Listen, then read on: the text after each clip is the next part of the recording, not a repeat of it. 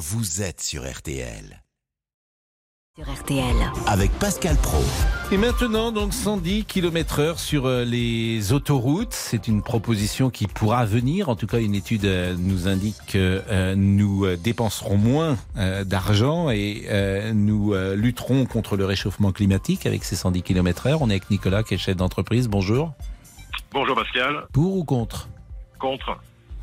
C'est- clair. Vous allez pouvoir développer. C'est le principe en même temps de notre, de notre échange. Céline Landreau, le rappel des titres. Une femme de 22 ans tuée par les forces de l'ordre la nuit dernière à Rennes lors d'une opération antidrogue. Le conducteur du véhicule a refusé de s'arrêter. Il a lui été touché au bras, mais sa passagère euh, blessée par ricochet est décédée. Jean-Christophe Lagarde en garde à vue dans l'affaire des fausses accusations visant Raquel Garrido et Alexis Corbière.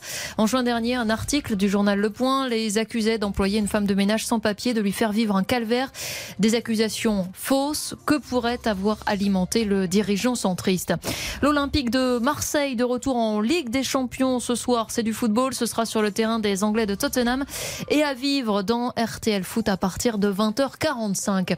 La météo, Peggy Broche cet après-midi, encore orageux. Exactement. On a 13 départements, Céline, du Sud-Est qui sont en vigilance orange aux orages, dont 3, l'Hérault, le Gard et le Vaucluse, qui ont une vigilance supplémentaire, vigilance orange pluie, inondation, donc prudence. Deux zones orageuses, donc dans le sud-est où là les orages sont plus marqués avec du vent, parfois de la grêle et beaucoup de pluie. Ces averses orageuses vont remonter vers le nord-est en fin de journée.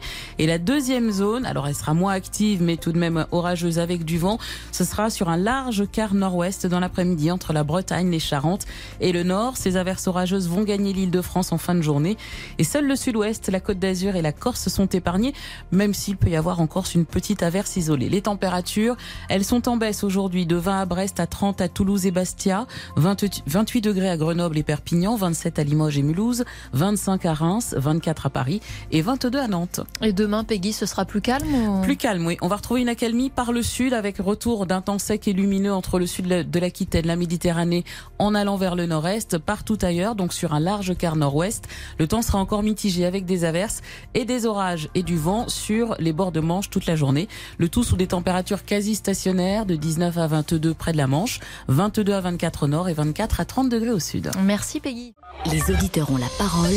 Pascal Pro sur RTL. Merci à Peggy, merci à Céline et merci à Arnaud Mulpa qui était la rédaction en chef euh, de cette édition de 12h, 13h.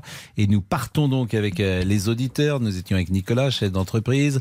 J'ai appris d'ailleurs quelque chose. Je ne me souvenais plus euh, que Pierre Mesmer avait abaissé la vitesse sur les autoroutes à 120 km heure. Aujourd'hui, elle est plus haute. Donc parfois, il y a des... On, dit qu'on pouvait tout faire dans les années 70. Bah, non, on pouvait pas aller très vite sur les autoroutes. La preuve, c'est qu'aujourd'hui, on va plus vite qu'il y a 50 ans, Nicolas. Oui, euh, bah écoutez Pascal, je pense que euh, toutes les personnes comme moi commencent à plus rien comprendre à ce qui, en- ce qui se passe. Euh, C'est-à-dire, alors, vous avez 54 ans. bah, J'ai 54 ans. Et vous moi, comprenez pas quoi? Vous comprenez pas que euh, euh, ça va être la course à l'échalote dans tous les domaines et qu'il va falloir euh, baisser la production d'énergie et faire des économies Ah mais moi je comprends plus rien Pascal. Il y a un an ou un an ou deux ans en arrière, on nous indiquait qu'il fallait baisser la vitesse sur les nationales à 80 km heure pour finalement on remonte la vitesse à 90 km heure. Euh, je, ne je comprends pas pourquoi on a baissé les vitesses à 80 km heure. Euh, je comprends pas pourquoi euh, quelque part on nous demande d'aller baisser les vitesses euh, de 20 km heure sur l'autoroute, alors que à côté de ça, on a des, des clubs de foot qui vont prendre des jets privés pour faire 200 km. Bon, attention, c'est pas fait. Hein. C'est une étude qui est Oui, sortie, qui n'est pas mais- d'ambiguïté pour nos auditeurs. Ce n'est même pas un projet de loi hein, pour le moment. C'est une étude qui est sortie et c'est dans l'air du temps. Voilà, on va le dire Non, comme mais. Ce que, ce que- ce que je veux dire, Pascal, c'est qu'on est en train de materner les gens en permanence, en train de leur dire ce qu'il faut faire ou pas faire. Je pense que les gens, ils sont suffisamment intelligents pour savoir ce qu'ils doivent faire ou pas faire pour faire des économies. Hein euh, si l'électricité augmente ou le gaz augmente, les gens automatiquement, de leur propre chef, ils vont baisser le chauffage chez eux. On n'aura pas besoin de leur dire comment il faut faire pour baisser le chauffage. Bah, C'est-à-dire que vous, par exemple, vous allez baisser euh, votre vitesse sur l'autoroute? Non, je vais pas baisser la vitesse sur l'autoroute. Non. Moi, je respecte la réglementation. Vous Non. êtes formidable, Nicolas.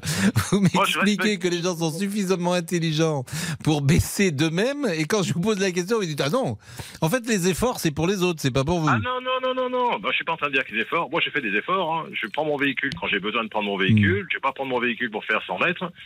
Euh, je fais de l'éco-conduite, c'est-à-dire que j'utilise le- la force centrifuge de mon véhicule pour éviter de freiner à la dernière minute pour Mm. Mes freins. Euh, Mais vous êtes. D'abord, est-ce que vous allez beaucoup sur les autoroutes? Ah oui, beaucoup. hein. Je fais à peu près 50 000 km par an. hein. Oui, donc c'est vrai que c'est. En fait, euh, qu'on soit un automobiliste comme moi, occasionnel, qui vient sur l'autoroute lorsqu'en gros il part en vacances ou en week-end, ou qu'on soit un professionnel de la route, on pense pas du tout la même chose sur ces sujets-là. Ben non, enfin moi je vais rouler à 130. Que s'il y a personne sur l'autoroute, je vais rouler à 130. Euh, mais ma, ma vitesse est stable. Euh, si j'ai beaucoup de monde sur la route, ben, je vais automatiquement baisser ma vitesse. Je vais pas les coller au cul des voitures qui sont devant pour freiner, accélérer, freiner, accélérer. C'est là où on consomme énormément. Mais je pense que la, la vraie problématique, Pascal, c'est qu'on est en train de materner les gens.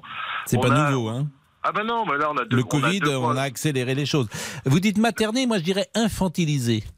Oui, enfin après c'est chacun utilise son terme, mais je pense qu'il y a, on a, on a d'un côté effectivement euh, des gens qui euh, ou des sociétés ou des stars effectivement qui disent bah finalement moi je peux tout faire. hein. on voit bien, euh, on a dit, on a dit à tout le monde qu'il fallait faire des économies d'eau. Euh, on a les golfs qui ont été arrosés, les terrains de, foot qui ont été arrosés, le Tour de France qui a été arrosé. Alors juste pour info, hein, je pense qu'en 1903, je crois que le 16 juillet de mémoire, quand le premier Tour de France s'est lancé, il y avait 60 coureurs, il y en a 20 qui sont arrivés. Je suis pas convaincu qu'on a arrosé les routes devant eux pour euh, qu'ils aient de la fraîcheur. Donc euh, Hier soir, Il y a une image d'ailleurs qui a euh, été fortement commentée parce que avant le début du match du Paris Saint-Germain, la pelouse du parc a été abondamment, abondamment noyée, quoi. Mouillée, Ah. mouillée, veux-je dire.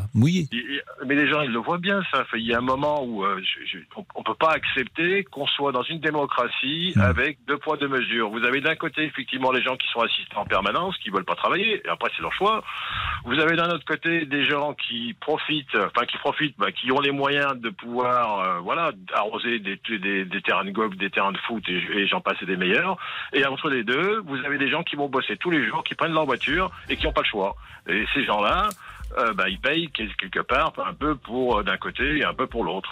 Et je pense qu'il y a un moment où il faut qu'on revienne un peu à des réalités, qu'on arrête de materner les gens, et puis euh, et les gens sont suffisamment responsables de savoir ce qu'ils doivent faire ou pas faire. Oui, alors là, c'est là que la discussion commence sur la responsabilité des uns et des autres. Mais euh, là, je me faisais un peu l'avocat du diable parce que j'ai pas envie ni donner des, ni de donner des leçons à qui que ce soit, ni d'être le père fouettard, ni d'être dans un rôle d'injonction en permanence. Merci en tout cas, Nicolas. Vous êtes le premier auditeur. Euh, nous sommes avec. euh, Damien Béchiot qui est là. Je ne Bonjour, sais pas si vous allez souvent sur les autoroutes. Rarement, très rarement, Pascal.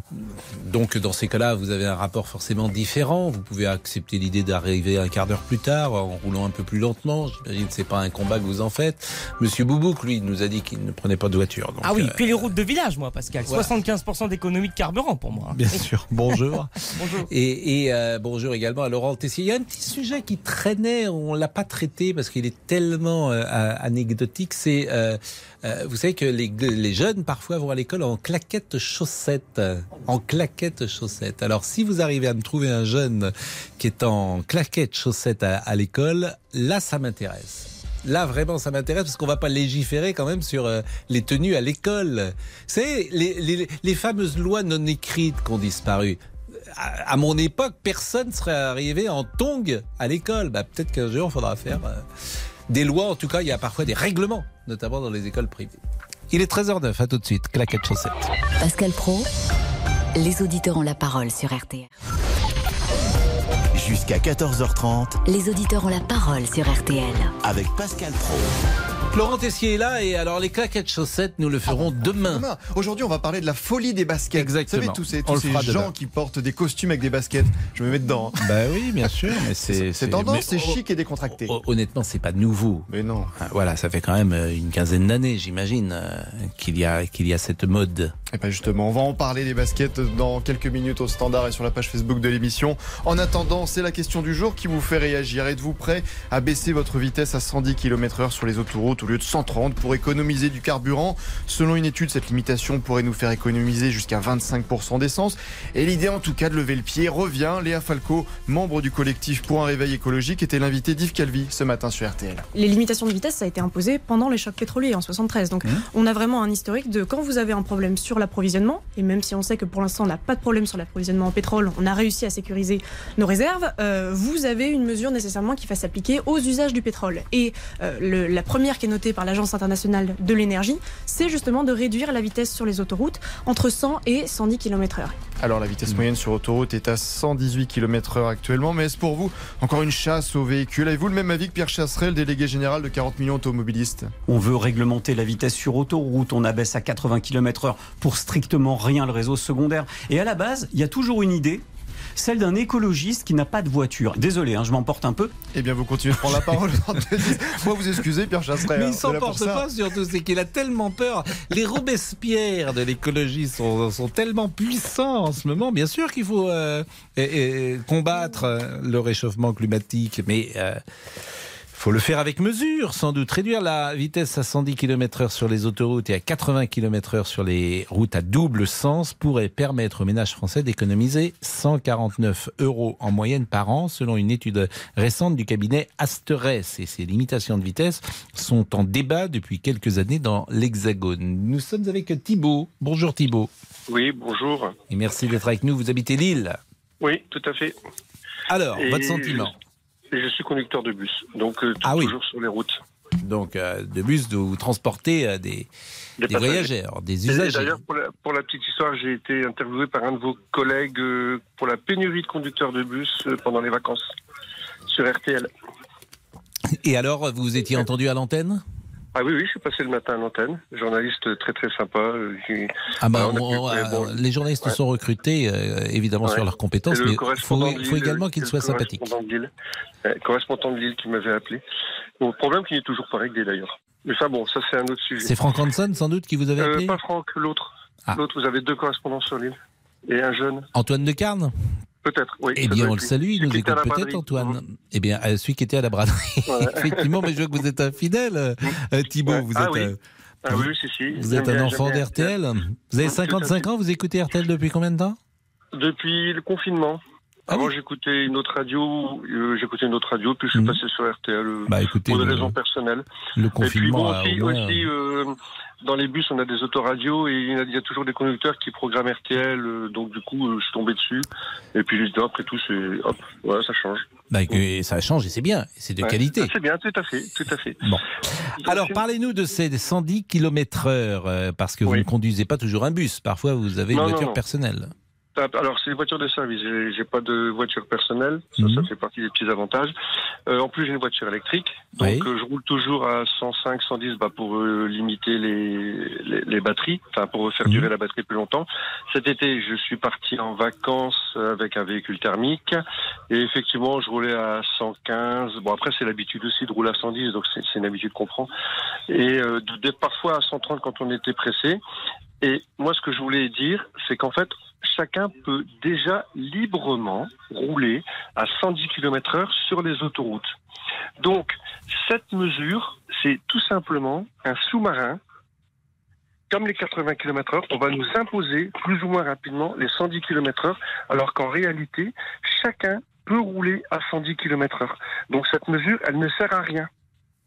Ah, D'abord, elle n'est pas encore mise en place, mais ce que Non, vous voulez dire, c'est que celui de- qui veut économiser, euh, par exemple, qui veut dépenser moins euh, Ouais. d'argent, euh, Oui. et passer euh, le moins souvent à la pompe, il peut de lui-même rouler à 110. C'est ce que vous Bah, voulez bien dire sûr, mais- Hmm. Mais bien sûr. Ah, et d'ailleurs, on voit, on voit sur autoroute beaucoup, beaucoup de voitures qui roulent à 100, 110. Mhm. euh, Bon, elles sont pas gênantes parce qu'on peut les doubler.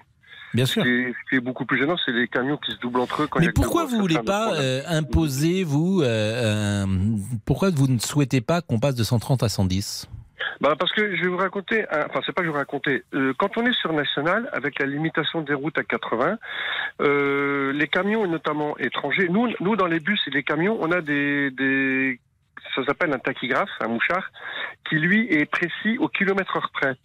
Et on s'aperçoit, et on le voit bien d'ailleurs avec les radars pédagogiques qui eux sont réglés à la bonne vitesse. Euh, Nous, quand on roule à 80 km heure, les voitures roulent à 72, 75 km heure. Donc elles roulent bien en dessous des 80 km heure.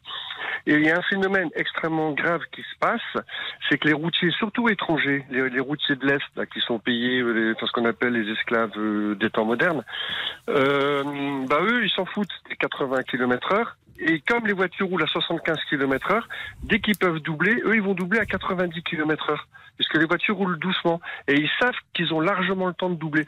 Donc en fait, on crée de l'insécurité routière, on crée de l'agressivité. Moi, j'ai remarqué, en, en- depuis que les 80 km heure ont été appliqués, il y a une agressivité au volant qui, qui, qui a très très fortement augmenté. Vous trouvez? Ah oui, oh là là. Elle n'a pas oui, mais toujours été de mise. Oh non, mais là, euh, dès, que, dès- de toute façon, un automobiliste n'acceptera jamais d'avoir un poids lourd devant lui, que ce soit un bus ou un camion. C'est vrai Donc, que c'est pas agréable, on essaie toujours Bah, de le sûr, doubler. On est bah, tous de pareils. Bah on voit pas, donc on est dans un climat d'insécurité. On double, on double, et on prend des risques pour doubler. Oui. On prend des risques. Mais oui, Donc, mais quel est le rapport avec, euh, avec les, Les 110 les kilomètres. 110 sur euh, l'autoroute? Puisqu'on parce peut doubler sur l'autoroute. passer la même chose. Sur Bah oui, mais sauf qu'on peut doubler sur l'autoroute. Bah voilà. Et en plus, il y, a des, Hmm. il y a des personnes qui ont besoin d'aller vite tout en respectant la réglementation de vitesse. Hmm. Il y a des personnes qui ont besoin d'aller vite pour leur, pour leur travail, pour les livraisons, etc. Je Hmm. parle dans la vie de tous les jours, je parle pas Oui, des urgences. oui, oui. Enfin, voilà. ben, on voit bien que c'est quand même, euh, euh, c'est- un gain de temps qui est minime quand même Et de puis alors- 130 à 110. Un, un autre phénomène qui va se passer, c'est que quand on va dire, bah maintenant on va imposer les autoroutes à 110 km heure, bah, qu'est-ce que vont faire les, les personnes qui sur les autoroutes à péage? Bah, disent, bah moi je veux pas payer 40 euros, enfin je veux pas payer 17 euros de péage entre Lille et Paris euh, pour rouler à 110 km heure, donc je vais prendre la nationale. Oui, alors ça, c'est ce que disaient les associations de Bah, victimes, sûr. et, Bah, elles ont peur, effectivement, que euh, Ouais. les, les routes soient secondaires, Bah, soient, soient encombrées. On va, on va, on va pas payer. Ça, c'est un bon 17 euros. argument. C'est un Bah, des meilleurs évidemment, on arguments, ça, celui-là. Thibault. Alors, si, alors pour les péages, j'ai une petite anecdote. euh, euh, en Belgique, les autoroutes sont gratuites, mais les toilettes sont payantes. C'est 70 centimes quand on va dans une station-service en Mm. Belgique. Et ben moi, je propose qu'en France, on fasse payer les toilettes et qu'on fasse des autoroutes gratuites. Pourquoi pas à Ah, 110 c'est- km oui, ça, serait bien, mais c'est pas pour, le- pas pas tout de suite. Bah, c'est pas pour Bon, demain. vous, ouais. Travaillez aujourd'hui, Thibault Oui, oui, tout à fait. Bon, combien de temps, combien de temps vous travaillez par euh, jour lorsque vous êtes conducteur de bus? Euh, bah, moi, je fais du tourisme, donc c'est un peu. En ce moment, on fait du scolaire parce qu'il n'y a pas beaucoup de tourisme. Ouais. Euh, sinon, moi, j'ai des journées bien remplies. Mais sinon, en scolaire, on travaille 4 heures par jour maximum. Ce qui, c'est, d'ailleurs ça qui pose des problèmes de recrutement, parce que les, les, bah, les on va pas les, les, les enfants ne vont pas, vont pas être transportés trois fois par jour. C'est comme dans la restauration, on mange pas euh, dans la restauration, on mange pas à 16 heures et on mange pas à 10 heures. Mm. Donc euh, voilà. Donc euh, c'est c'est compliqué. C'est vrai que c'est un métier qui est devenu compliqué. C'est très. Bon voilà. Normalement, je suis censé faire du tourisme. Je suis censé faire des longues distances. Là, dans 15 jours, je pars avec des étudiants de Lille, euh, du côté de Bordeaux, qui vont faire de, de- des intégrations. Il y a 12 quarts d'ailleurs. Il y a Mhm. trois quarts de chez nous et puis des quarts qui viennent de- des collègues. Donc là, heureusement que les étudiants sont revenus, euh, parce que sinon, euh, c'était la qu'autrement, il n'y avait catastrophe. pas de a- job. Bah, merci beaucoup Thibault. Merci beaucoup et bonne Merci, journée. du- merci. Merci beaucoup et euh, merci et, et bonne journée du côté de Lille. Il est 13h20. À tout de suite.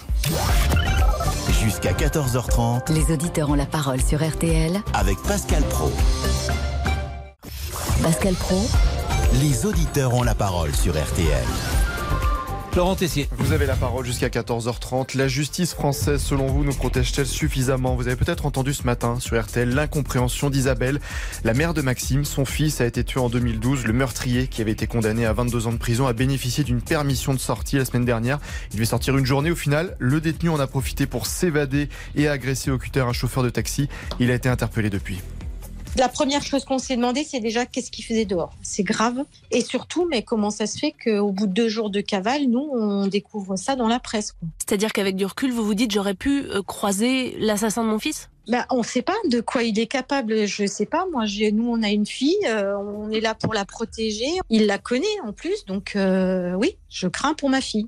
La preuve, euh, il monte dans un taxi. euh, il recommence la même chose avec un cutter et il attaque la personne euh, euh, dans à peu près les, les mêmes circonstances et gratuitement. Il y a quand même un monsieur de 33 ans, papa de trois enfants, qui s'est retrouvé entre la vie et la mort à l'hôpital pour un dénominateur commun qui est l'assassin de notre fils. Isabelle, la maman de Maxime avec Alice Moreno, vous pouvez réagir au 3210. Ce qui est absolument incroyable, on le répète, c'est que ce, cet homme qui a aujourd'hui, je crois, euh, 20, euh, 24, 24 ans, ans. a été condamné à 22 ans de prison, qu'au bout de 10 ans, il a une permission de sortie. Donc, euh, il lui reste au moins 10 années à euh, rester en prison. Et on s'étonne qu'il ne revienne pas en prison. On s'étonne qu'il ait eu envie de s'évader. Mais le bon sens, évidemment, le juge d'application des peines doit se dire, bah oui, si je mets quelqu'un dehors à qui il reste 10 ans de prison, il a peut-être pas envie de revenir immédiatement en prison. Donc les bras nous en tombent euh, lorsqu'on euh, apprend une information comme celle-là et vous pourrez évidemment réagir. Françoise est avec nous. Françoise, vous avez, euh, c'est important de dire le nom parce que le nom, euh, l'âge, parce que c'est aussi très générationnel souvent ces sujets-là sur euh, de la vitesse et, et vous avez 72 ans, Françoise. Bonjour. Oui, bonjour Pascal Pro. Bonjour oui, et merci. 72 ans. Bonjour et merci. Quel est votre avis? Ah ben moi, mon avis, c'est que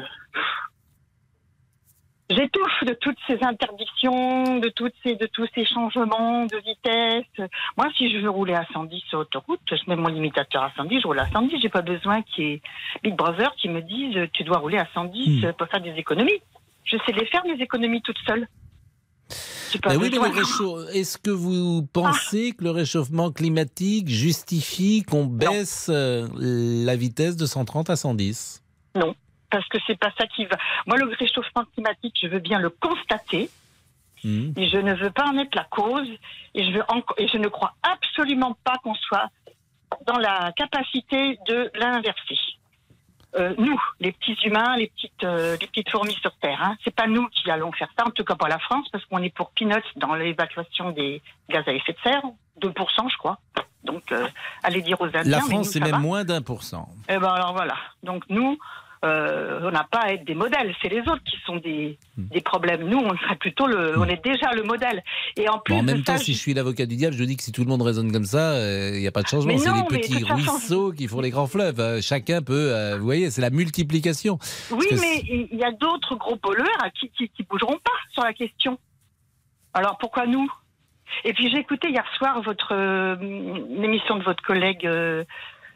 Ah, j'ai oublié son nom. Julien Cellier Éric non, Brunet avant vous, avant vous. Éric Oh, Brunet oh, Mais non, avant vous, comment elle s'appelle, cette dame qui est adorable Ah Oh non, là mais vous parlez de quoi À la télévision ou à la, oui, oui, à la oui, radio oui, oui. Ah oui, non. j'écoutais Marc Menant qui parlait Oui. de Colbert. Non, Voilà. mais là, si vous voulez, on- c'est Non, non, autre- non, parce qu'attendez, c'est très c'est un autre média. Non, non, mais du temps de Colbert, non, mais ça, on s'en fout du média. Du temps de Colbert, Hmm. Oui. il y a eu ce qu'on appelle le petit âge glaciaire. Hmm. D'accord Colbert, c'est il y a en gros 300 ans. Un peu. Hein bon. Bah, Colbert, Bon, euh, et qui c'est qui a fait que qui c'est qui a fait? Non non mais je parle de, de l'époque Oui, et pourquoi d'un coup en 300 ans ça se réchauffe? Qui dit que ça va pas se refroidir tout seul pendant en- euh, Vous allez voir, on va se faire un hiver 5 mètres de neige, moi j'en rêve. Hmm. Parce que ça va leur Ah ben clouer là, oui, mais, oui, mais là, on parlera du dérèglement climatique. Dans, tout- dans tous les cas, de mais- toute façon, euh, euh, Mais oui, mais on n'est pas responsable du dérèglement climatique, nous l'homme, on n'est pas responsable. c'est là que le débat commence, pour tout vous dire. moi, il est Euh, clos, hein. Parce que si effectivement on lit le papier, euh, pas le papier d'ailleurs, l'ouvrage d'Emmanuel Leroy Ladurie, Oui. euh, qui est euh, 1000 ans de climat en France. Le climat, il a toujours changé. C'est incontestable. Il est en perpétuel même changement. Il y a eu des périodes glaciaires. Sur la Seine, on, pou- on pouvait euh, euh, la franchir à pied parce qu'elle était gelée. Mais il y a quand même, me semble-t-il, un consensus pour considérer que l'homme est en partie, est en partie, euh, je ne sais pas à combien, responsable de ce réchauffement climatique. C'est en tout cas ce que disent les scientifiques du GIEC. Alors voilà, c'est là où il est le, problème, c'est le consensus. Moi, je, je Euh, vous euh, n'êtes pas scientifique, vous n'êtes pas Attendez. scientifique, Françoise. Mais il y a d'autres scientifiques qui disent le contraire. euh, Je ne suis pas scientifique. Oui, Euh, il y en non, a d'autres, mais, mais le mot. Non, mais c'est un complot. un complot. Pourquoi On veut nous faire avaler des tas de mesures pour nous obliger à des tas de choses et on nous met le climat au-dessus de la tête en nous disant c'est la catastrophe, euh, euh, c'est l'apocalypse. François, euh, François, j'entends, parce que moi je suis très vigilant à ce qu'il ne soit pas instrumentalisé non plus pour nous faire passer un modèle de, de pénurie ou un modèle de décroissance dont on a vu les effets au XXe siècle. Je suis d'accord avec vous. Mais il n'empêche que personne ne peut nier le réchauffement climatique puisque sur une période de 30 ou 40 ans, je crois qu'on a augmenté, euh, je ne sais sais plus si c'est un degré euh, sur, le, Bon, sur eh ben, sans le de- nier, sans le nier, on n'en est pas forcément responsable et c'est pas nous, à l'échelle d'une génération, voire Mm. d'une demi, du trois ou quatre générations, qu'allons inverser le, le, le, le, Ah, en tout cas, c'est votre problème. avis. Moi, j'y crois. Ah ouais, ouais, c'est mon avis. Je suis dur, j'y crois dur comme fer. Et puis, je veux dire, j'agis en conséquence. hein. Mm. Moi, je trie. tous les bouchons, les bouteilles, les machins, tout ce que je veux pour pas qu'il y ait de déchets dans la nature, et je refuse qu'on m'impose de rouler à 110 pour faire des économies. Je refuse. Bah, merci décide si je roule Françoise. à 110, c'est pas eux. Vraiment, merci beaucoup. Euh, tous les témoignages sont évidemment dans la nature, j'ai envie de dire, mais tous sont audibles. Et puis après, euh, ce qui est intéressant, c'est la- les croyances. Par exemple, Françoise, elle, elle n'est pas scientifique, moi non plus. Elle ne, elle n'y croit pas intuitivement, instinctivement. Bon, c'est son histoire. Il est 13h30. Jusqu'à 14h30, Les auditeurs ont la parole sur RTL. 13h, 14h30, Les auditeurs ont la parole sur RTL. avec Pascal Pro. Monsieur Olivier. Oh, Monsieur Boubouk, comment ça va? Très bien et vous? Mais Il vous a encore appelé pro, j'ai entendu. hein. il Mais non. Pro. C'est un scandale. Mais Olivier, non. un peu de Il respect. m'appelle Pro. Non, mais Mais pas du tout, Pro, Pascal. Mais non, Damien Béchiot coupe ça. mon Pascal. C'est faux. On vivrait. Qu'est-ce qu'on pourrait, si on pouvait se balader dans le temps, ne serait-ce que quelques minutes. ça, tous les deux cher. Bien sûr, vous vous souvenez de l'appel. hein. Oui. Ninet, présent. Mais ça existe toujours, Béchiot, présent. Quoi? Ça existe toujours. La- mais oui, mais euh, se prolongez-nous quand on faisait l'appel. Ah, vous êtes nostalgique. La- L'appel et la pioche, bien sûr. À la pioche. Non, mais Non, bon, non, non. c'était un jeu de mots, mais il n'y avait pas de souci. Ah bon, bah. Ah Bon, Allez. que nous dit-on Ouais, ouais, la c'est mieux que sur les réseaux. Ouais, c'est mieux. L'appel et la pioche. L'appel et la pioche Non, j'ai pas compris. Allez, Bon. 4. C'est pas possible. Ah, si, si, c'est bon, c'est bon. Allez, C'est lent. C'est lent. 4 nous écrit. Vous, Bon. vous savez que Jocelyne vous aime beaucoup, hein Mais, ah bon? Jocelyne Mais de c'est pour ça Nantes. qu'elle m'aime. Jocelyne Mais de qui est Nantes, je vous l'ai Jocelyne, dit. Pascal? Je vous l'ai dit hier, je vous avais une euh, fan club. Mais oui, mais écoutez, je vais aller la voir à Nantes alors, si c'est comme ça. Euh, Jocelyne et Denis, En train. qui vous écoutent quasiment tous les jours. Allez-y. Ah bah écoutez, je l'adore. Allez, 4 nous écrit. Bon, je crois qu'il va falloir désormais falloir boycotter les autoroutes. Bruno nous dit si je prends l'autoroute, c'est justement pour aller vite, c'est n'importe quoi. Et on conclut avec Dom, laissez les gens choisir en toute conscience. Alors, j'ai une petite surprise, si vous me permettez, pour vous, monsieur Boubouk. Oh. Ah, j'ai une petite chanson pour vous. Merci Écoutez. beaucoup. Voilà les gars de la marine. Quand on est dans l'école bleue, on n'a jamais froid aux yeux. Partout. Mais non, mais vous avez une marinière, j'ai l'impression que vous travaillez sur un bateau mouche. Oh.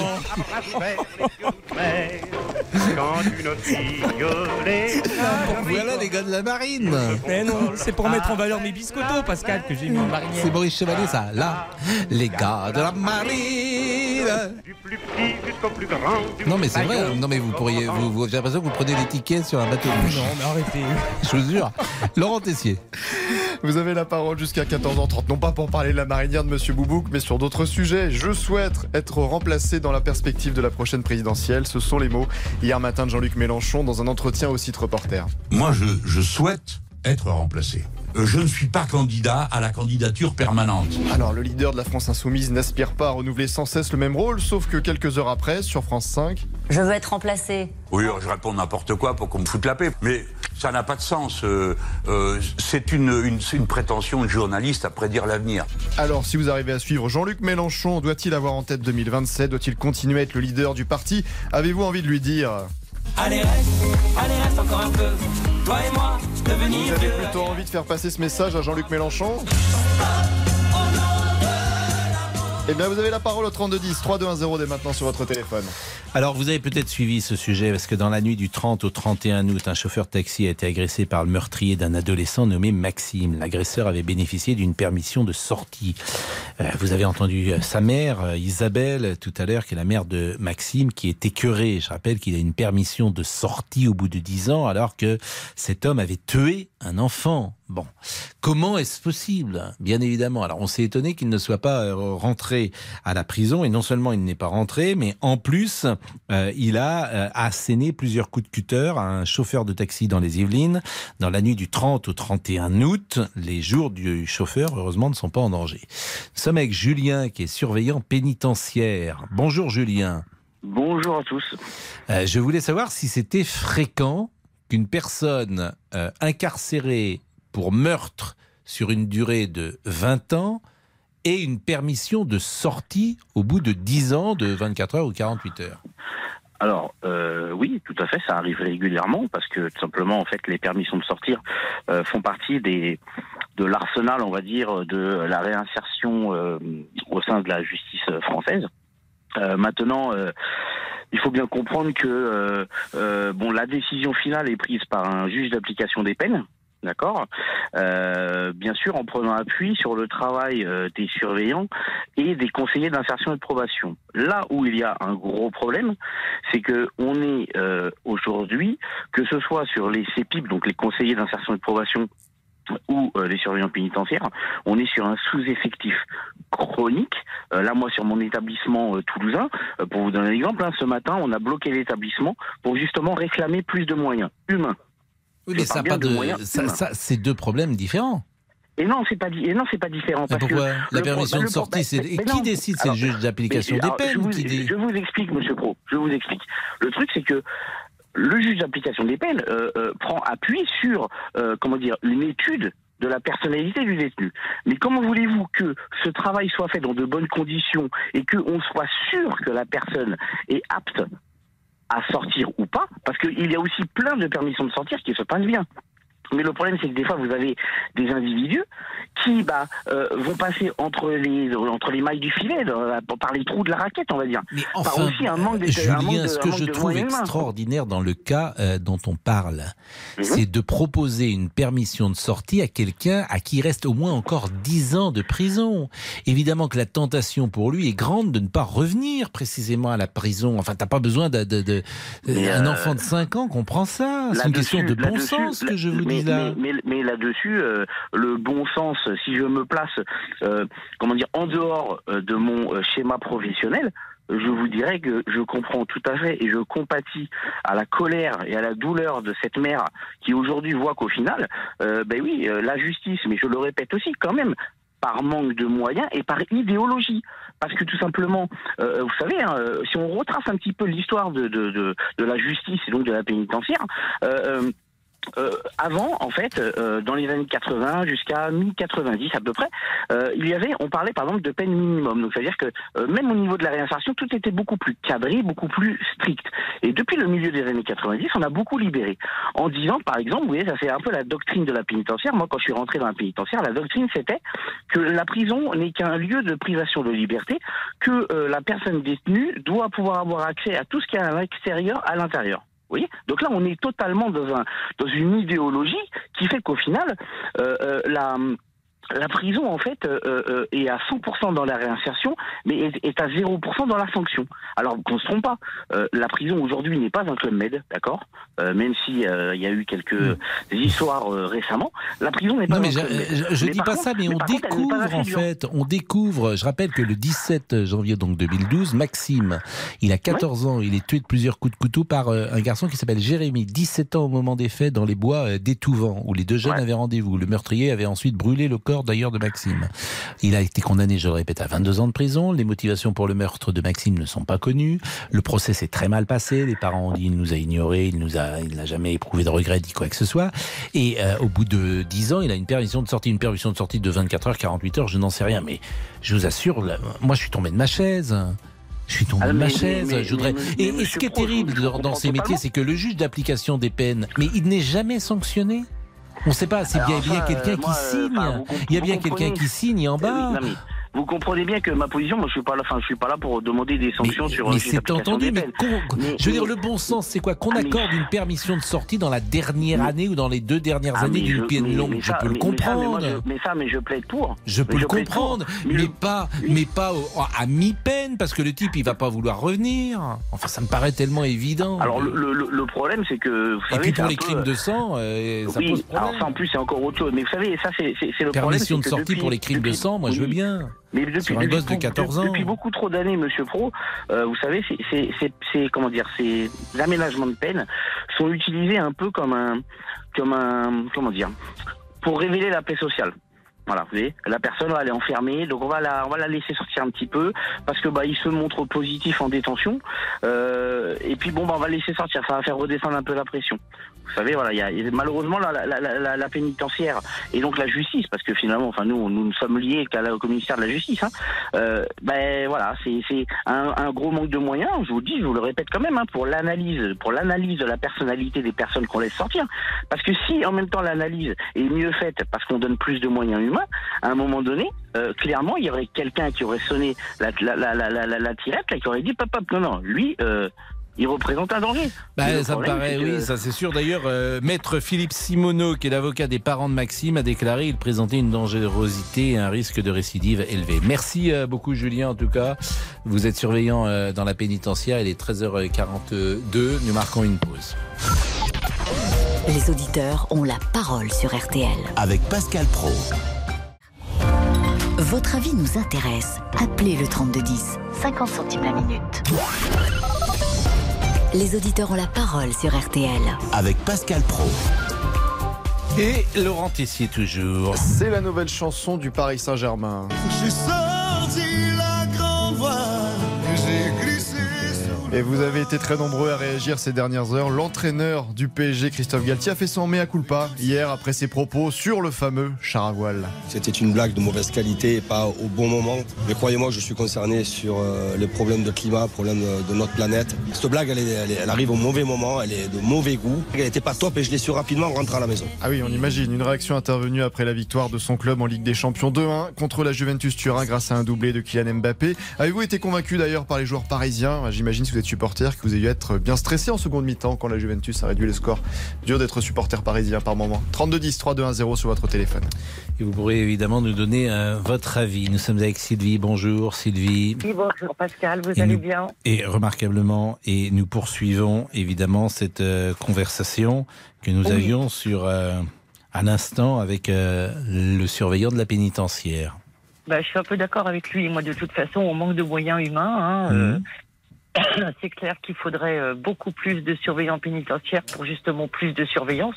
Mhm. Et euh, moi, je sais que j'ai mes deux meilleurs amis qui sont dans la police. Ils sont, euh, ils sont complètement dépassés par tout ce qui se passe. Quand on voit que eux font bien leur boulot et que la justice derrière ne suit pas, euh, moi, je me mets à la place de cette maman qui a perdu son fils, mais elle est anéantie. Elle est, moi, moi j'aurais des envies de meurtre à sa place. Moi, je le retrouve. Je sais pas. Je, je, je sais pas. Je pense qu'il, je sais pas. Je pense que la justice est de plus en plus laxiste. Elle fait pas son travail. Et je pense aussi euh, que bon nombre de juges devraient être condamnés pour les graves erreurs qui sont qui sont faites. Bah, condamné, c'est peut-être pas le mot, mais en tout cas, il pourrait avoir une sanction euh, disciplinaire. Sanction ou alors bah, sanction disciplinaire ou alors Oui, mais alors, une fois qu'on a dit ça, euh, qu'est-ce que vous proposez? Faut changer de logiciel? Faut Bon, il y a tellement de choses à réformer. Oui, mais bah, j'entends bien, mais est-ce que vous souhaitez que tout cela soit encadré par des textes, des règlements, des lois, que sais-je? Par exemple, les permissions de sortie sont annulées, euh, Ouais, ou en tout cas ne sont permises que dans les, les- le dernier tiers ou le dernier Non. quart ou le dernier cinquième Non. de la peine, par exemple. Non, non, il n'y a pas de liberté de. Il n'y a pas de permission de sortie. Le gamin de 14 ans, il n'a pas de permission de sortie. La mère, elle a pris perpète. 22 Ah ans. oui, c'est mais 22 alors la pas- réinsertion, vous n'y croyez pas Non, pas, pas- c'est pas, c'est, c'est pas, c'est pas vrai dans la majorité des cas. Et de toute façon, moi, je pense que quand on fait quelque chose comme ça, on doit purger sa peine jusqu'au bout. Il faut rétablir les peines planchées, point barre. Et le gars, bah, Bah, Les peines planchées, c'est voilà. encore autre chose. Mais euh, Bah là, il- ouais, mais euh, pas de permission de sortie et un suivi à la sortie. Hmm. Un suivi à la sortie. Non, non, non, non. Moi, je suis euh, révoltée. Moi, vous savez, j'ai mes enfants. J'ai deux de mes enfants qui ont été victimes d'agressions sexuelles. Hein, le gars, c'est un multirécidiviste, interdit dans 15, dé- 15 départements français. Un casier judiciaire long comme le bras. Il, est, il a écopé de 12 mois, il a fait 7 mois. Et en plus, quand je le croise dans la rue, parce que malheureusement, il habite ma ville, hein, c'est- il me regarde comme si c'était moi la criminelle. Alors, à un moment donné, faut, faut s'arrêter, quoi. Faut s'arrêter. Non, non, moi, je suis, mais survoltée. Survoltée. Euh, moi, je, vous savez, je Vous habitez des- où À Saint-Malo. à Saint-Malo, en plus, c'est Saint-Malo, a priori, c'est pas là où il y a le. Non, mais c'est pas tranquille, c'est pas plus tranquille que ça. Bah, euh, convenons que ça, ça ne paraît pas de loin, hein, je sais Non, pas, là où la sécurité est la plus grande, j'imagine.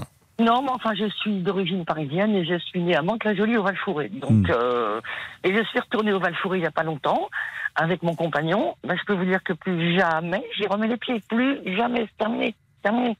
Hmm. C'est ouais, moi ça, il y a des, des coins qui font peur. Alors quand j'entends Monsieur Dupont-Moretti qui dit que il y a, y a- il y a pas d'insécurité en France, enfin bon, à un moment donné, il faut arrêter, faut arrêter. Non, non, moi je, je suis survoltée, euh, Pascal, survoltée. Bah, on l'entend. Euh, Jacqueline, euh, bonjour euh, Jacqueline qui est avec nous. On va marquer une pause et, et peut-être Jacqueline interviendra euh, après euh, précisément la pause. À tout de suite. Pascal Pro, les auditeurs ont la parole sur RT. Jusqu'à 14h30 Les auditeurs ont la parole sur RTL. avec Pascal Pro. Bonjour euh, Jacqueline, toujours euh, ce Bon. sujet sur la permission de sortie et c'est un sujet euh, que vous trouvez dramatique. Bien sûr. Bonjour Pascal et bonjour, Bonjour. aux auditeurs. Oui, effectivement, je suis révoltée quand j'entends ça parce que cette femme qui a appris que le meurtrier de son fils était, avait eu une permission de sortie, c'est effectivement c'est horrible, c'est injuste parce qu'on est toujours victime. Et moi, j'étais victime de ce qui s'est passé pour mon mari, qui était fonctionnaire de police. Ça remonte en 1980 et un contrôle tout bêtement de, dans un café. Il y avait ce, cet individu euh, qui était là en cavale et les policiers sont entrés tout bêtement pour un contrôle banal et un quart d'heure après il y avait la fusillade. Mon mari était sur le sol. Un de ses collègues qui avait 24 ans à l'époque était para- est resté euh, paraplégique et un autre qui a été touché mais beaucoup plus légèrement. Et c'était, euh, ça faisait cinq mois et demi qu'il était en cavale. Et j'ai trouvé que quelques années plus tard, j'ai rencontré à l'époque euh, Monsieur Pierre Fitt, Pierre Fitt, qui était ministre de la Justice à l'époque. Bien sûr. Et face à face, face à face, euh, je lui ai demandé euh, qui signait les permissions de sortie. Il ne m'a jamais répondu. Il a plutôt baissé les yeux que de me regarder droit dans les yeux. Et ça, c'est inadmissible qu'on puisse. Un individu qui a tué, que ce soit un policier, un enfant, une personne âgée, dès l'instant qu'il a tué quelqu'un comme ça, il n'a pas à sortir pour une permission de sortie. Je suis désolée. S'il est là, c'est qu'il a commis quelque chose. Il avait qu'à pas le faire. Je suis désolée et intransigeante là-dessus. J'avais 34 ans quand mon mari a été tué et j'avais trois enfants. Je me suis retrouvée toute seule avec trois enfants de 13 ans, 10 ans et 7 ans. Et ça, on n'oublie pas, on écoutez, toujours Jacqueline. victime. Écoutez Oui. Jacqueline, c'est un sujet que euh, Jean-Alphonse Richard, qui vient d'entrer dans le studio, puisque tous les Oui. jours il vient à cette heure-là pour présenter euh, l'heure du crime, connaît bien. Et Oui. euh, si je ne sais pas si euh, Jean-Alphonse nous, nous écoutait, mais dans la nuit du 30 au 31 août, un chauffeur de taxi a été agressé par le meurtrier d'un adolescent euh, nommé Maxime. L'agresseur avait bénéficié d'une permission de sortie. Et il avait été condamné, il y a 10 ans de cela, à 22 ans de prison. 22 ans, il y a euh, 10 ans. Et au bout de 10 ans, donc, on lui oh, donne une permission de sortie et il n'a pas tué, heureusement, mais il a quand même agressé un chauffeur de taxi. Ça pose le problème des permissions de sortie pour les crimes de sang et j'ai envie de dire très tôt dans la peine, au bout de 10 ans. Et peut-être avez-vous un sentiment là-dessus, Jean-Alphonse? Non, mais ça, c'est en- encadré procéduralement. Après, euh, hélas, euh, ce que je peux dire, c'est que c'est un petit beaucoup à l'appréciation du juge euh, de la détention et de la liberté. euh, hein. donc, euh, chaque fois, c'est un cas un petit peu particulier à examiner. Il y a euh, des rapports qui sont faits, euh, pas toujours dans le bon sens, mais effectivement, et il y a peut-être euh, une surveillance beaucoup plus accrue euh, à développer autour de, de ces sorties qui sont parfois un petit peu euh, entre guillemets. euh, Là, on est étonné quand même. Entre guillemets, mais oui, mais Le on- cas on- que je décris on- est en fait sidérant. On ne peut que être euh, étonné, mais encore une fois, euh, ça a pas. Il y, a- il y a un roulement judiciaire qui est très important. Les, les juges euh, et ils ont- font un très très gros boulot. Ont des dizaines de dossiers et parfois ça va un petit peu vite dans l'appréciation. Voilà. Il faudrait que ça soit beaucoup Non, mais attendez, mieux encadré non, dans ça, le suivi. oui, voilà. ça, on peut pas entendre ça. Quelqu'un, un crime de sang, condamné à 22 ans, qui a une permission de sortie au bout de 10 ans, Mais c'est vrai qu'on est étonné. Elle lui est accordée, on peut s'en étonner, mais elle lui est accordée. Bien Donc, sûr. c'est- là-dessus que le déclic doit être euh, sans doute euh, revu, si je puis dire. Euh, merci en tout cas, Jacqueline. Merci, Bah, euh, oui. merci beaucoup euh, à vous, merci à vous. Et puis, euh, j'imagine ce drame est toujours présent dans votre vie. Je ne sais pas. C'est toujours, toujours délicat de poser des questions indiscrètes. Est-ce que vous avez refait votre vie depuis euh, 1980 Abso- Absolument pas, absolument pas. Ma vie a basculé ce soir-là et, et pour mes enfants, il était hors de question. J'avais trois enfants à élever et je les ai élevés, euh, voilà. je ne dis pas que j'étais parfaite, mais, mais j'ai fait de mon mieux pour qu'ils aient une situation. Et j'en ai quand même un qui est flic hein, aussi. Alors, vous voyez, donc. euh, hein. Mais non, non, je n'ai pas refait ma vie parce que non, non, je n'aurais pas voulu. Et puis voilà, c'est comme ça. C'est un choix que j'ai fait délibérément. Et puis voilà, quoi. J'ai choisi la qualité de vie en quittant Paris, c'est tout. Ben, merci. Merci, euh, merci à vous de, de ce témoignage. Il est 13h56, l'heure du crime, avec le programme du jour. Alors, mon cher Pascal, juste pour revenir sur ce que vous disiez, c'est a, dans ce genre d'affaires, il n'y a jamais une seule victime, il y a toujours des victimes collatérales. Oui. Voilà, et on s'aperçoit que des familles entières euh, vont euh, payer pendant des années, peut-être à vie, euh, ce qui s'est passé. Voilà, je ferme la parenthèse. Euh, Aujourd'hui, on va revenir, mon cher Pascal, sur l'affaire Omar euh, parce que dans huit jours, ça sera le 15 septembre, eh ben, c'est une étape capitale. Euh, Maître Sylvie Novakovic, qui est l'avocate du jardinier, va plaider à nouveau euh, pour euh, essayer d'obtenir un nouveau procès. Que dira la justice? On peut pas le savoir aujourd'hui. Le fait est, qu'il y a beaucoup d'éléments qui sont en faveur aujourd'hui de la disculpation d'Omar Haddad, à savoir qu'il y a toutes ces analyses ADN où il n'y a aucune trace de lui. Il y a cette enquête cachée des gendarmes qui est brutalement ressortie il y a quelques mois et qui effectivement disculpe en quelque sorte Omar Haddad, donne la piste d'un cambriolage qui aurait été euh, effectué par d'autres personnes. Donc on en parle aujourd'hui dans l'heure du crime de ce dossier. Le qui- calendrier Euh, euh, C'est la semaine prochaine, c'est jeudi 15 septembre. Donc jeudi là, 15 septembre. c'est la décision, Non, euh, alors il y aura peut-être pas la décision tout de suite. C'est la, la, la, la- la cour, enfin la, cour de révision qui va être saisie, si vous voulez, et c'est à elle de dire. Alors peut-être elle va le dire tout de suite, ou bien elle va le dire dans, dans quelques semaines, en délibéré, si effectivement il peut y avoir révision du procès euh, d'Omar Haddad, c'est-à-dire un nouveau procès, Bien sûr, bien une sûr. révision de sa condamnation, un nouveau procès, ce qui est rarissime hein, en matière judiciaire française. Les juges français détestent ça, euh, réviser des procès, il y en a eu très peu. Merci Jean-Alphonse. La pause, le rappel des titres et on va parler de Christophe Galtier sans doute dans la dernière demi-heure. À tout de suite. Suivez RTL en vidéo sur l'appli RTL. RTL. Il est 14h.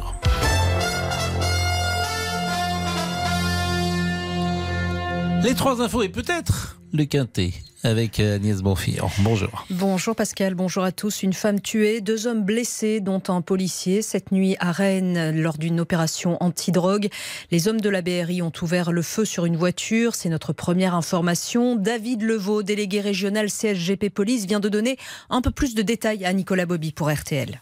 Eh ben, le conducteur, euh, lui, euh, refuse l'interpellation, évidemment, et fonce sur le, un des policiers euh, de la BRI, hein, parce que c'est un des policiers de la BRI, le, le percute, évidemment, et ensuite euh, bah, le percute. Et dans un temps, évidemment, vous savez très bien que le temps de l'action est extrêmement court. Euh, le policier riposte euh, sur le véhicule pour, bah, pouvoir se dégager, ou en tout cas faire que le véhicule change de direction. Malheureusement, il a quand même percuté. Oui, il y a eu un décès et un blessé. On n'avait pas affaire à, à des enfants de cœur, on a affaire à des gens qui sont extrêmement connus de la police, qui étaient connus pour des faits de violence et qui n'ont pas hésité à foncer sur les policiers pour se soustraire à la loi. Jean-Christophe Lagarde, toujours en garde à vue dans l'enquête sur les fausses accusations contre Raquel Garrido et Alexis Corbière. C'est notre deuxième information. Souvenez-vous, en juin dernier, un article du Point affirmait que les élus de la France Insoumise employaient une garde d'enfants sans papier. Le patron de l'UDI battu aux dernières législatives en Seine-Saint-Denis par Raquel Garrido a été interpellé à son domicile ce matin. Deux autres hommes sont également en garde à vue. Un ancien collaborateur de Jean-Christophe Lagarde, mais aussi Noam Anouar, un policier détaché à la mairie de Drancy. Un coach n'a pas forcément de deuxième chance. La preuve, c'est notre troisième information. Au lendemain de sa défaite face au Dynamo Zagreb en Ligue des Champions, Chelsea annonce le licenciement de son entraîneur Thomas Tuchel. Idem pour le RB Leipzig qui vire Domenico Tedesco après une grosse défaite à domicile 4 à 1 contre le Shakhtar Donetsk. Ce sont des grands classiques. Voilà, 13 dé- De virer les entraîneurs après des mauvais résultats. dès le lendemain, c'est dur quand même. Thomas Tourelle qui était passé par euh, le Paris Saint-Germain. Oui, tout à fait. 13 départements toujours en alerte orange aux orages du golfe du Lion à la vallée du Rhône. Demain, le temps restera très changeant dans une large moitié nord avec éclaircies, passages nuageux et averses. Averses d'ailleurs plus fréquentes l'après-midi. De l'Aquitaine aux Alpes et à la Méditerranée, le ciel sera plus ensoleillé et sans pluie. Seul risque d'orage sur le relief corse. Vous l'attendiez, il est là. Le résultat du quintet à mêlée du Maine en Mayenne. Pascal, il fallait jouer le 11, le 6, le 3 l'As et le 8, le 11, le 6, le 3, l'As et le 8. Merci Agnès, il est 14h03. Jusqu'à 14h30 Les auditeurs ont la parole sur RTL avec Pascal Pro. Et Laurent Tessier. On va parler chaussures. Elle a toujours les cheveux raides, un pull et des baskets. Michel Delpech, la fille des baskets. Formidable chanson. Et c'est un phénomène de mode, celui des sneakers, des baskets. On les porte dans la vie de tous les jours, pas seulement pour faire du sport. Max Limol, spécialiste de la culture sneakers, c'était l'invité de RTL Midi. Dans les années 70, avec euh, l'émergence euh, du hip-hop et du- des cultures urbaines, elle va briser les codes vestimentaires. Elle va être mise en lumière, surtout dans les années 80, par des sportifs emblématiques que Pascal connaît, tels que McEnroe, tels que Michael Jordan, tels que Carl Lewis, et qui va devenir un produit de consommation courant. Alors portez-vous des baskets quotidiennement au travail Préférez-vous les chaussures de ville? Est-ce que cela vous dérange de voir des hommes en costume et baskets Bah dites-nous ce que vous en pensez en standard. On va vous écouter dans quelques minutes. 32 10 3 2 1 0. Dans un lac, pour se retrouver dans un hold-up. Mais il fallait la tirer n'importe où. Elle est belle cette chanson. Je crois bien que je serai Elle est magnifique. Nous sommes avec Christian euh, pour parler de Galtier. Bonjour euh, Pascal. Bonjour Christian. Alors j'ai Comment voulu allez-vous Ah bah c'est très, je vais très bien, je vais très bien, mais bon, euh, depuis deux jours, je suis un petit peu en colère euh, par rapport à ce qui se passe par rapport à, à Christophe Galtier, car je, pense qu'on lui fait un, un, mauvais procès euh, et tout le monde lui tombe dessus. Même certaines personnes bien pensantes qui, qui essayent de, le défendre trouvent euh, que il a dépassé les bornes en, en- en faisant cette petite blague. Je vais vous dire franchement. Avec ce qui se passe dans le monde, je pense que c'est absolument complètement dérisoire. Et ce type-là a autre chose à faire que de s'occuper euh, de tout ce qu'on lui reproche, parce que moi j'ai plein d'exemples où la planète va mal, et c'est pas pour ça qu'on embête notamment euh, euh, les personnes qui polluent le plus. Voilà, c'est tout ce que je voulais dire, et je, je suis là pour. euh, Bon, il a fait amende honorable. Bah non, c'est idiot. C'est idiot. Il aurait dû dire euh, j'ai fait une blague. euh, Mais oui, mais aujourd'hui c'est compliqué. euh, ce- ce- Ah bah, ce- c'est plus ce- que compliqué. a C'est-à-dire que ce dire. sujet est tellement prégnant dans la société française qu'aucune distance, aucune humour, aucun, aucune ironie n'est possible. La preuve. Donc voilà. Non, non, La non. Le, le- le- le- le Parce que- sujet, il est, il est présent. Excusez-moi, le sujet, il est présent. C'est les, écolos, bobo, gocho, woke, euh, vegan, Hmm. tous ceux qui veulent nous embêter. Euh, les dames qui étaient avant nous, no- notamment une dame qui a parlé de la Hmm. pollution, elle a, elle a, elle a tout dit, je crois. Il, faut arrêter parce que moi, je vais vous donner un exemple. Je vous donne un, un tout, un tout petit exemple rapidement. On dit qu'on pollue 1% euh, de la, on, on- est à 1% euh, fautif par rapport à la pollution mondiale. Donc il reste 99%. Je vais vous donner un exemple. Dans un appartement de 100 mètres carrés, 1% c'est un mètre carré. Un mètre carré c'est les toilettes. Et donc on veut nous faire croire qu'en en allumant une bougie, hein, dans les toilettes, on va économiser alors que tout le reste de l'appartement est, est allumé à l'électricité. Il faut arrêter. Faut, faut, faut Non mais je, voir- je- je me fais l'avocat du diable à chaque fois dans cette conversation, Oui, mais euh, oui. comment vous dire euh, Si tout le monde raisonne comme cela, par définition, c'est les petites choses qui peuvent parfois faire des économies globales. Convenez-en. Même si bien, effectivement la, pas- responsa- mais- mais la France est responsable de moins d'un pour cent. Mais oui, mais pas dans les toilettes. Moi, moi je- j'ai 70 ans. Mm. Ma mère m'a toujours eh, eh, euh, expliqué qu'il fallait économiser, qu'il fallait tout économiser, ne serait-ce l'argent, mais aussi euh, l'électricité, le gaz, tout. Euh, J'ai jamais jeté un papier par terre, etc., etc. Donc, ce que je veux dire, c'est que c'est pas les, les nouveaux écolos qui vont m'apprendre à être écolo. Hein. Euh, je, je, comme la dame, je trie tous mes, mes déchets, je fais attention à tout. Ce que je veux dire par là, c'est que nos, nos écolos, au lieu de nous donner des, des leçons, il ferait mieux d'aller manifester devant les ambassades des États-Unis, de la Chine, de l'Inde, enfin toutes ces ambassades qui, qui, qui, qui polluent. Mais là, là, là, ils risqueraient d'avoir des problèmes. Alors bien entendu, on va pas s'attaquer aux faibles, hein. comme vous l'avez dit un jour. Hein, on est on est faible avec les les, les on est fort avec les faibles et, fa- et faible avec les forts. Hein. Bon, ça c'est, elle n'est pas de moi, forcément cette euh, formule. Merci non, en mais tout je vous ai cas. entendu le dire alors. Merci euh, Christian, mais c'est intéressant d'écouter les auditeurs parce que je crois qu'ils ne sont pas forcément sur la même ligne que l'espace médiatique et que les grands prêtres qu'on entend parfois, euh, politiques d'ailleurs, parfois aussi euh, dans le, le monde médiatique, ça, ça existe, journalistique, pourquoi pas, euh, éditorialiste, qui euh, sont parfois euh, dans euh, la morale, dans la vertu et dans la bien-pensance, alors que les auditeurs peuvent être sur une ligne différente. Monsieur Boubouk Pascal c'est nous, les gars, la marine. Ah mais maintenant appelez-moi Moussaillon Boubouk, hein, c'est plus Monsieur Boubouk. Moussaillon Boubouk. Mais pourquoi vous avez mis cette marinière là? Mais alors je trouve qu'elle me va extrêmement bien Pascal. Non, je trouve que vrai. ça moule mes nouveaux muscles. Non mais franchement, hein, je le dis. Parce que vous avez des nouveaux muscles. Ah bah oui, ils sont Non. nouveaux Pascal depuis que Non. je vais à la salle. Non. Depuis Ah, récemment. Vous allez oui, à la salle à la salle de sport quasiment tous les matins. C'est pas possible. Ah à quelle bah, heure si, vous y si, allez? si. Bah, Je me lève à 7h et puis je vais avant de venir ici. Et voilà. qu'est-ce que vous faites comme euh, exercice physique? Oh Pascal, je vais surtout sur le tapis. Vous, vous allez Je cours sur le tapis, oui. Vous courez sur le tapis Ah bah oui, oui, je soulève quelques haltères. dehors Bah, euh, je sais pas, Pascal, oui, je sais pas, c'est une bonne idée, oui, oui, oui. Bah oui, bah, pensez-y. Pourquoi vous courez moins dehors, vous Comment Bah oui. Vous courez, vous dehors Moi, je cours dans ma tête. Ah oui. Allez, nos réseaux ou pas? Oui, Oui, réseau. pourquoi pas. Oui. Réseau, réseau. Allez, Christine nous écrit bravo au Paris Saint-Germain pour le match d'hier soir. Le reste, on s'en fiche. Bruno nous dit je trouve que Galtier a pris la grosse tête depuis qu'il est au Paris Saint-Germain. Et on termine avec Luc. Monsieur Galtier n'aurait même pas dû s'excuser. C'est tout. C'est fini. Oui. C'est fini. Merci à vous. Le, pro- le prochain euh, départ du bateau mouche, c'est à quelle heure, Moussaillon Je vous prépare les tickets. Préparez-nous les tickets. Je l'ai dit pour ceux qui n'étaient pas là tout à l'heure, parce que notre ami Boubouk euh, est arrivé aujourd'hui avec une marinière. J'ai l'impression qu'il est Moussaillon sur un bateau mouche. Mais elle de- me va bien, on est d'accord. Elle vous va magnifiquement. Ah, merci. Hein vous devriez mettre un petit pompon Ah oui, oui. sur euh, votre tête. Je vais en acheter un. À tout de suite. Pascal Pro, les auditeurs ont la parole sur RT.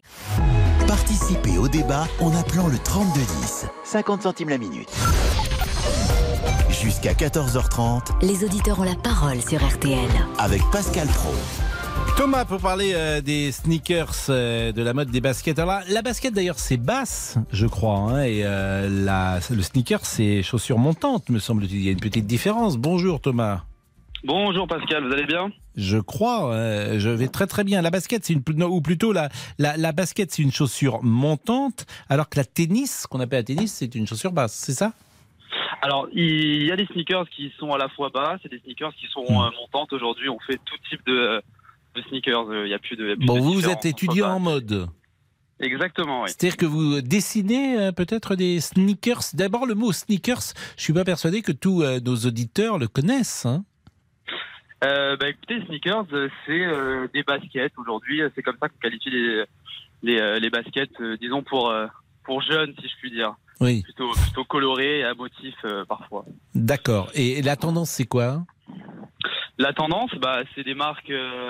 des marques connues américaines, je ne sais pas si j'ai le droit de, de citer des marques. bah, Si vous en citez plusieurs, vous pouvez, mais surtout au-delà de ça, je voudrais savoir si c'est une tendance euh, couleur, uniforme, euh, sportive.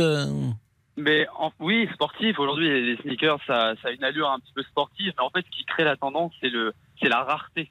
Hmm. C'est ce qui fait aujourd'hui le, la, le, le- le fait qu'un produit euh, marche ou pas. Quand on pense à des marques comme Nike ou Adidas. C'est-à-dire qu'on n'en propose pas trop. Exactement. On n'en propose pas trop. Les marques en vendent euh, en édition limitée et les gens après se ruent pour en acheter. Et, et c'est ce qui fait le- la tendance. Ouais, il y a une sorte de cours, un peu COURS, un cours euh, de, de, de la basket ou des sneakers. Mais vous, vous, portez, vous en avez combien d'abord? Oula, beaucoup. Je, je les compte plus. Ah, plus d'une dizaine. Ah bah, Une dizaine, ça va Euh, encore. Ouais, mais un peu plus. Disons que je les change, je les change assez régulièrement. Je m'achète à peu près, euh, oui, une à deux paires par mois. Ça vaut combien une paire? Ça dépend. En fait, c'est ce que je vous disais. Vous, on parlait Mais vous, votre à- à budget? Ah, euh, 200, entre 200 et 300 euros une paire. Et euh, c'est inusable ou c'est ça se fatigue? Euh, bah, disons que la tendance, elle, euh, une paire peut, peut valoir très cher à un moment et puis euh, très rapidement, elle n'est plus portée. Et euh, vu que, vu que les marques en sortent assez régulièrement, elles sont très vite dépassées. Non, mais quand je disais c'est inusable, euh, c'est-à-dire euh, où ça se fatigue, ça veut dire est-ce que est-ce que ça s'abîme? Est-ce que ça Ah, s'use ah, beaucoup J'ai l'impression? Il faut en prendre soin. Hein. Oui. Ah bah oui, moi je, moi je les chouchoute. Bon, et vous, euh, euh, vous les revendez de temps en temps Vous en revendez? Il m'arrive de les revendre. Il m'arrive d'en acheter juste pour les revendre, ouais. Hmm. Ah bon? euh, mais oui. Ah Quel oui. est le prix que- le plus cher que vous ayez payé une paire de sneakers? J'ai honte de le dire. Bah non, pourquoi dites? Euh, entre 400 et 500 Oh, 400 et 500, c'est très cher, mais bon, je pensais que vous alliez me dire euh, 1500 ou 2000 euros. Alors, ça reste euh, très cher, mais c'est vrai qu'il y a un tel marché parfois que je suis étonné euh, des prix. Et là, par exemple, vous en avez euh, euh, dans vos pieds en ce moment? Ah, tous les jours, oui, oui, Bon. tous les jours. Et elle est comment, celle que vous portez? Euh, celle que je porte, c'est une paire de, euh, une paire de, de New Balance assez, assez sobre. Moi, je, je reste quand même dans la sobriété, Mhm. Mais, euh, mais je me déplace jamais sans mes, sans mes sneakers. C'est-à-dire que vous ne portez jamais de mocassins, comme on disait, jamais de Richelieu, comme on disait je- non, non, jamais. Jamais de derby parce que ça, c'était les mots qu'on utilisait quand on voulait un soulier. D'ailleurs, c'est un très joli mot, soulier, euh, mais que peu de gens euh, utilisent. Donc, euh, vous n'avez euh, 100%. Alors, si, donc, mais si vous, avez, si vous allez par exemple à un mariage, vous allez en sneakers. C'est exactement ce que je vous allais, ce que j'allais vous dire. J'ai une paire de, de souliers que je sors uniquement pour les, pour les occasions de type mariage et, et, euh, Et enterrement, vous alliez dire. hein. Mm. Et ouais. Bah, c'est intéressant d'ailleurs ce que vous dites, c'est que vous considérez quand même que pour euh, ces euh, cérémonies euh, un peu officielles, le sneakers n'est pas adapté. Alors, il y a, y, a, y a deux équipes, si je puis dire. Euh, pour les cérémonies euh, de type euh, religieuse, on- quand même, il y a, je pense qu'il y a un certain standing à adapter, mais j'essaye, dès que je peux mettre des baskets, euh, j'essaie d'en mettre. Typiquement, quand je quand j'ai des stages ou quand je vais au travail, je suis obligé d'y aller en basket. Je me vois pas toute la journée porter des souliers. Non, non, ça m'est, ça m'est limite euh, insupportable, si je puis dire. Bon, bah écoutez, il est 14h16, on va marquer euh, une nouvelle euh, pause. Vous êtes alors, par exemple, on va faire un petit test dans la régie. Vous êtes combien dans la régie? On est 5, Pascal. 5. Regardez Damien, est-ce que il y a 5 garçons? Tout Non à fait. 5 garçons. Il y a 10 baskets. Il y a 10 baskets. Voilà. Donc, et vous avez tous, il y a pas, euh, vous avez tous moins de 30 ans? Euh, non. pour l'instant, oui. Non. Non, Pour non, l'instant, au moins, oui. on est deux à avoir plus de 30 ans et trois moins de 30 ans. Enfin bon, vous avez tous, euh, vous avez voisiné la trentaine. hein, on, Tout à va fait. Le dire, on va le dire comme Et ça. vous avez quoi au pied, vous, Pascal J'ai pas vu? Ben moi, j'ai des, j'ai des souliers. Ah oui, oui, oui. Mais vous avez des baskets, Pascal? J'ai des baskets l'été. Ah. oui, oui. J'ai des baskets l'été, bien sûr, comme tout, à- comme tout le monde. Mais c'est vrai que euh, euh, pour travailler, je, je- je suis à l'ancienne, sans doute, là-dessus. Je, je ne crois pas venir euh, en basket travailler. Demain? Peut-être demain dès l'aube. On essaye demain. À l'heure où blanchit la campagne. Euh, la pause, à tout de suite. Les auditeurs ont la parole sur RTL. Avec Pascal Pro. Pascal Pro, Les auditeurs ont la parole sur RTL. Et nous sommes avec euh, Marie-Christine euh, pour parler sneakers. Mais Marie-Christine, c'est une autre génération. C'est ça qui est intéressant, euh, Marie-Christine. Mais Bah, non, parce qu'il y a des personnes euh, de mes amis qui sont tout le temps, tout le temps en, en tennis, en basket, en sneakers, enfin tout le temps. Moi non. vous avez quel âge, Marie-Christine? Ah, ça ne se dit pas. Voilà, Ça ne se dit plus- pas. Bon. Non, D'accord. Bon, vous êtes un peu plus âgé que moi quand même, je le dis comme ça. un petit peu, mais vous, ça va. Hein Non, mais c'est important de dire parce Oui, que euh, c'est aussi là encore. J'ai eu euh, eu 18 ans en 68, donc. euh, D'accord. Et c'est Bon. pas pour ça que je mettais des, des Bon, sneakers. est-ce que vous imaginez par exemple aujourd'hui les femmes portent des sneakers avec une jupe et pourquoi pas même des bas? Euh, Je l'ai vu. Mais, mais, mais oui, je sais, c'est, la mode. À partir Ah du moment où vous dites c'est la mode, oui, mais moi je vais vous dire, euh, la mode, ça m'est égal. Je, suis, je ne suis pas bien dedans. Quand je dis je suis pas bien, euh, j'aime pas trop à plat. Euh, je, je, je suis pas. Je suis petite, donc euh, ça élance pas la silhouette. Et, et je suis mince, heureusement. Mais même en pantalon, vous voyez, je trouve que d'abord esthétiquement, j'aime pas. Et puis ensuite, je suis pas bien dedans. C'est-à-dire que vous portez euh, escarpin euh, Non, pas forcément. Oui, Euh, alors beaucoup de boots et de bottes. Oui. Très vite. Moi, je trouve ça très élégant, les bottes avec des jupes longues. C'est vrai, joli. vous avez raison. Euh, ouais, j'ai des boots dès que je suis en pantalon, très Mhm. vite, hein, parce que dès qu'il fait un peu moins beau. Euh, tout l'été, j'étais en diverses espadrilles, euh, ballerines, enfin tout ce qu'on veut. Mhm. J'ai même acheté euh, des, des, des, des chaussures, parce qu'on j'allais à Avignon, et on m'a dit, tu vas voir, il y a beaucoup, beaucoup de pavés, il faut absolument que c'est des chaussures costauds, etc. Bon, je me suis acheté une paire assez jolie, ah bah, avec un peu de doré dessus, et je les ai mises une matinée, et là, je je vais les donner. Une paire de sneakers. Vous l'aviez acheté quel prix? Oh, pas cher du tout. Enfin, pas cher. oh, Non, pas cher, 100, 100 et quelques, mais Ah, trop bah, cher quand pour même. que je... Oui, mais trop cher parce que je les ai mises. Ah oui, ça c'est sûr. Si vous les avez portées une fois, euh, 100 euros euh, la Très porte. joli, très Mm. très joli. Je me Bon, donc euh, vous n'avez vous n'avez jamais vous n'avez pas de sneakers dans votre. Combien Est-ce que vous savez combien de chaussures vous avez dans votre garde-robe? Euh, Il y a- toutes celles que je ne peux plus mettre parce que j'ai mal aux pieds dedans. Mais pourquoi vous que les je jetez pas, alors? je les ai- Et parce que elles sont encore belles et je les aime beaucoup. Ah, alors je fais des essais regardez. de temps en temps et j'ai mal aux pieds. Euh, Donc ça fait euh, combien de paires en tout? Oh non, tout. Il y a les... Alors lesquelles? Les bottes, les Tout, chaussures d'été. tout compris, tout compris. À votre avis Euh, deux, trois, quatre, euh, je sais pas, je dois bien avoir une vingtaine de paires. Une tant, vingtaine de paires. Une Bon. Bon, ben merci beaucoup Marie-Christine. Et euh, donc, c'était intéressant de terminer euh, cette émission avec vous, puisqu'on a parlé des sneakers dans euh, l'édition avec Céline Landreau. C'est effectivement une mode qui a pris hommes et femmes aujourd'hui et qui permet sans doute plus de confort. Ça doit être ça la motivation souvent. C'est plus confortable que des souliers ou des escarpins. Il est 14h23, le débrief de l'ami Laurent Tessier. 13h, 14h30. Les auditeurs ont la parole sur RTL. C'est l'heure du débrief de l'émission par Laurent Tessier. Je vais Certains aimeraient qu'on aille moins vite, qu'on lève le pied. Vous êtes-vous prêt à baisser votre vitesse à 110 km/h sur les autoroutes au lieu de 130 pour économiser du carburant? Nicolas n'est pas du tout convaincu. S'il n'y a personne sur l'autoroute, je vais rouler à 130, mais ma, ma vitesse est stable. Euh, si j'ai beaucoup de monde sur la route, bah, je vais automatiquement baisser ma vitesse. Je vais pas les coller au cul des voitures qui sont devant pour freiner, accélérer, freiner, accélérer. C'est là où on consomme énormément.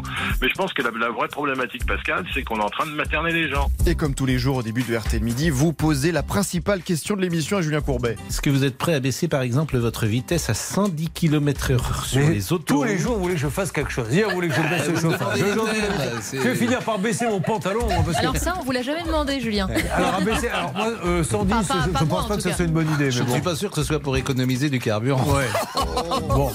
Un qui fonce à pleine vitesse, mais dans ses réponses, c'est Monsieur Boubouk de plus en plus à l'aise avec vous, Pascal.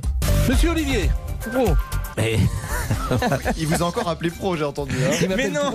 C'est un scandale. Olivier, un peu de Il respect. m'appelle Pro. non, mais pas du tout, Pro, Pascal. présent. Quelle indignité. Alors pour le déstabiliser, vous improvisez, Pascal, un petit jeu de mots amusant. Vous vous souvenez de l'appel hein? Ninet, présent. Mais ça existe Béchiot, toujours. Pascal. présent. Quoi? Ça existe toujours. La- mais Oui, mais euh, se prolongez-nous quand on faisait l'appel. Ah, vous êtes nostalgique. La- L'appel C'est et la pioche, bien sûr. À la Voilà. pioche. Voilà, tout se mélange dans l'esprit de Monsieur Boubouk. L'appel, l'appel, l'appel du 10 juin 40, la pioche, qu'est-ce que veut dire Pascal? Un moment d'incompréhension entre deux hommes uniques. L'appel et la pioche, bien sûr. À la pioche. Non, mais Non, non, non, non. c'était c'était un jeu de mots, mais il n'y avait pas de souci. Ah bon, bah. Ah bon, L'appel et la pioche. Non, j'ai pas compris. Allez. Bon. Un moment de radio qui vous a fait perdre tous vos moyens, cher Pascal, et même votre accent anglais. Elle également, elle impressionne. C'est Caroline Garcia. Elle est désormais dans le Final Four à l'US Open. Final Four à micro-ondes. Final, Final Four à micro-ondes, c'est un concept. Ça Final mijote, Four. Mais oui, mais vous avez raison de franciser tous ces mots anglais. D'ailleurs, celui qui met en avant notre patrimoine, notre identité, c'est encore Monsieur Boubouk. C'est un fameux trois-mâts fin comme un oiseau. Et tenue désormais obligatoire pour notre ami passionné de char à voile comme les joueurs du PSG. Là, les gars de la marine, quand on est dans l'école bleue, on n'a pas des froids aux yeux partout. Mais non, mais vous avez une marinière, j'ai l'impression que vous travaillez sur un bateau mouche. Ah, je vous conseille cette marinière formidable, mais ça nous donne, nous, envie de chanter. Les gars de la marine. Allez, le débrief pour aujourd'hui, c'est terminé. On se quitte avec la chanson préférée de Monsieur Boubouk avec sa marinière. Moussaillon Boubouk, hein, c'est plus Monsieur Boubouk. là. Moussaillon Boubouk. Oh, mon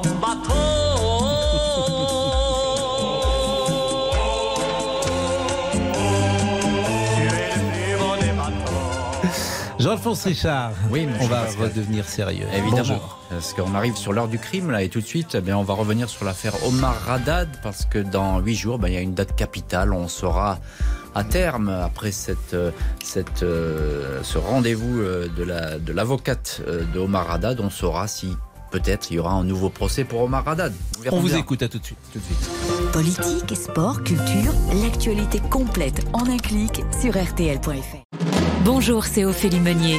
Le journal inattendu sur RTL. Chaque samedi, retrouvons-nous pendant une heure en direct sur RTL à 12h30 pour le journal inattendu. Les informations du jour avec les reportages éclairants de la rédaction et un invité qui nous livre son regard sur l'actualité. Le journal inattendu, c'est tous les samedis en direct à 12h30 sur RTL. Vous avez manqué une émission? Retrouvez-la sur RTL.fr et l'application RTL.